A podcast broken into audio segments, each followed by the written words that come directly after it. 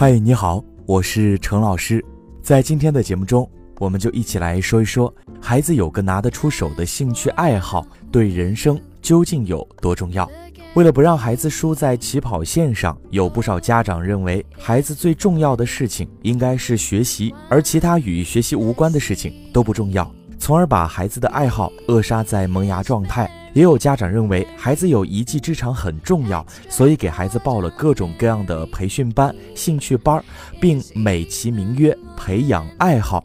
然而，这些家长中的大多数选择的标准，并不是以孩子的爱好为依据，而是什么加分学什么。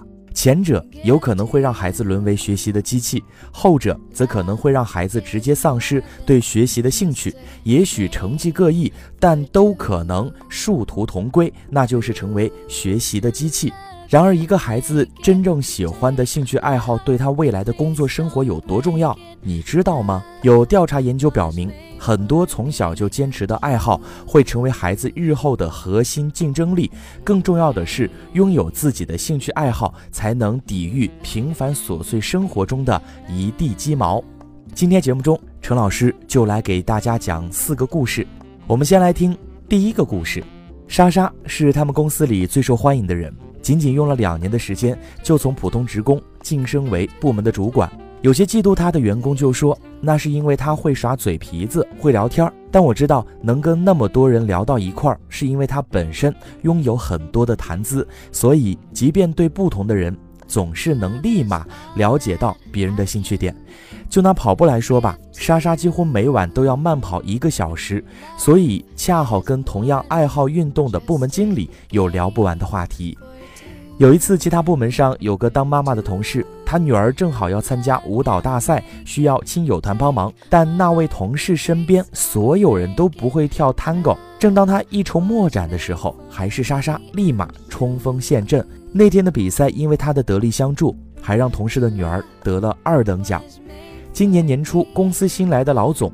想要成立一个读书会，每周每人分享一本有趣的书。可这个想法，全公司参与的人太少，因为大家的业余时间都不怎么看书，而唯有莎莎广泛涉猎，古今中外的书她都略通一些。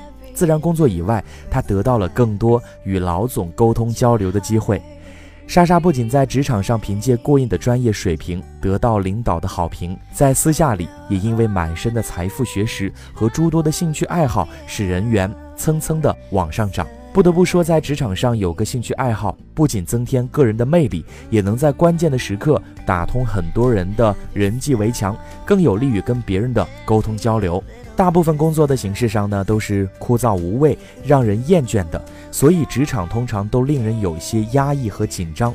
再加上很多人在工作的间隙总喜欢去聊别人的八卦，因为他们没有其他有趣的话题来聊，这样不仅让同事之间关系紧张，也不易于在职场上的成长。而有兴趣爱好的人，他们工作不仅更积极，在与同事的相处当中，从他的嘴里说的都是有趣的人和有趣的事儿，这样既会增加生活里的正能量，也使同事关系更轻松和谐。来听第二个故事。今年放五一假的时候，我又看到小区里的王叔独自一人带着行李准备出去旅行，而他的妻子周姐每次都待在家里看电视。不知道的人还以为他待妻子不好，可事实却是周姐不喜欢旅行。他们相识的时候，考虑着双方年纪都偏大了，于是两个人就仓促的结了婚。本以为婚后的日子可以日久生情，越来越好，但没想到两个人平时根本玩不在一块儿，聊不到一块儿。王叔平时是个兴趣很广泛的人，他每天早上会雷打不动的去小区健身器材那里锻炼身体，下班后还会约着一帮朋友打羽毛球、踢足球，在周末更喜欢单车骑行，四处奔走。在王叔的生活里，做任何事儿都觉得新鲜有趣。他喜欢尝试新鲜的东西，也愿意去赏新的风景。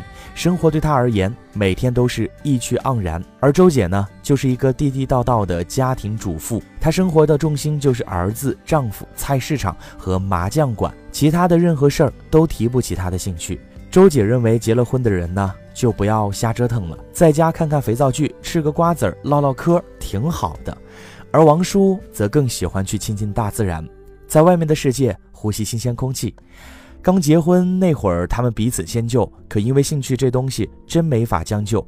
后来他们就在空闲的时间各做各喜欢的事儿，渐渐的两个人越来越说不上话，而且在一起的交流的时间也几乎为零，很自然的感情就慢慢的淡了。其实两个人志趣相投简直太重要了。每个人除了正常的工作和生活之外，额外的时间几乎。都只会做自己感兴趣的事儿。无论你是喜欢读书写字，还是跑步运动，甚至只爱吃吃吃，在感情里，重要的从来不是你有什么样的爱好，重要的是你爱的人是否跟你有一样的爱好。而一样并不等于全部，但至少要有共同的焦点和话题。试想一下，夫妻之间。你喜欢的他不感兴趣，他爱的你觉得没劲儿。如果各玩各的，各聊各的，那还用什么来维护感情呢？来看第三个故事，刘姐今年三十六岁，最近听说她快结婚了，而她并没有表现得太过兴奋和快乐，不是因为不满意这场婚姻，而是结婚。对于他而言，只是锦上添花的一件事儿，因为即便是他一个人过生活，也可以把日子过成诗和远方。刘姐平时的工作压力很大，通常她的工作之外，就特别喜欢烘焙、茶艺或者做一些小手工，而正是这些小爱好撑起了她平时枯燥无味的生活。刘姐还是单身的时候呢，每晚下班后会报名参加一个花艺班，然后在五彩缤纷的鲜花丛里修身养性，发现生活里。美好的一面，而周末的时候，他会约着一帮朋友在家用烤箱给他们做各种各样的蔓越莓、拇指饼、米花糖等小零食，甚至每位朋友过生日，他都会亲自做庆生的蛋糕，不仅心意满满，也让寿星们感觉很受重视。于是，靠着这些小爱好，刘姐不仅充实了自己的生活，也结识了很多朋友，让日常的生活不再单调和乏味。而与如今的老公相识相恋，还正因为有些这样的爱好和兴趣。记得两人相亲的时候，她老公第一眼对她的印象并不是很满意。可当他得知她空闲的时间居然拥有如此多的小趣味，两个人彻底的打开了话匣子。他说：“相了这么多次亲，唯有这个女孩子并不是除了工作无事可干，自己有喜欢的事儿，精神生活也很独立。”于是后来两个人越来越投缘。还记得徐静蕾曾经说过一段话：演戏收工，无论几点，总要做两个小时手工再睡觉。慢慢发现做手工居然是最好的休息，专下心来，什么事儿都忘了，满脑子都是那些好看的布料珠子，特美。每个人都应该拥有自己的兴趣爱好，才能抵御平凡琐碎生活中的一地鸡毛，也能因为兴趣爱好跟磁场相近的人在一起。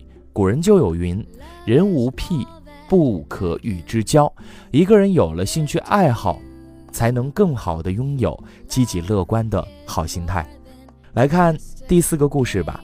其实每个人都应该拥有一两件兴趣爱好，在勾心斗角的职场上，在扑朔迷离的感情里，在柴米油盐的生活中，才能以更好的精神面貌和人生的态度迎接每一个明天。我记得梁启超在病榻上写给女儿的书信里有段关于兴趣的节选。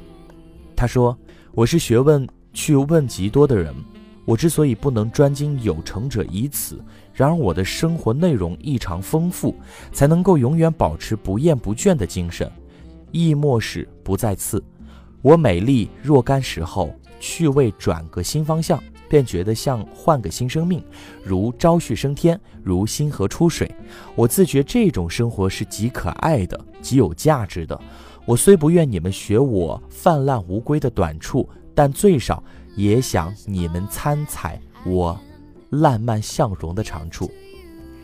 也许每个人的工作都是繁重的、枯燥的，每个人的感情总是矛盾不断、冲突不减。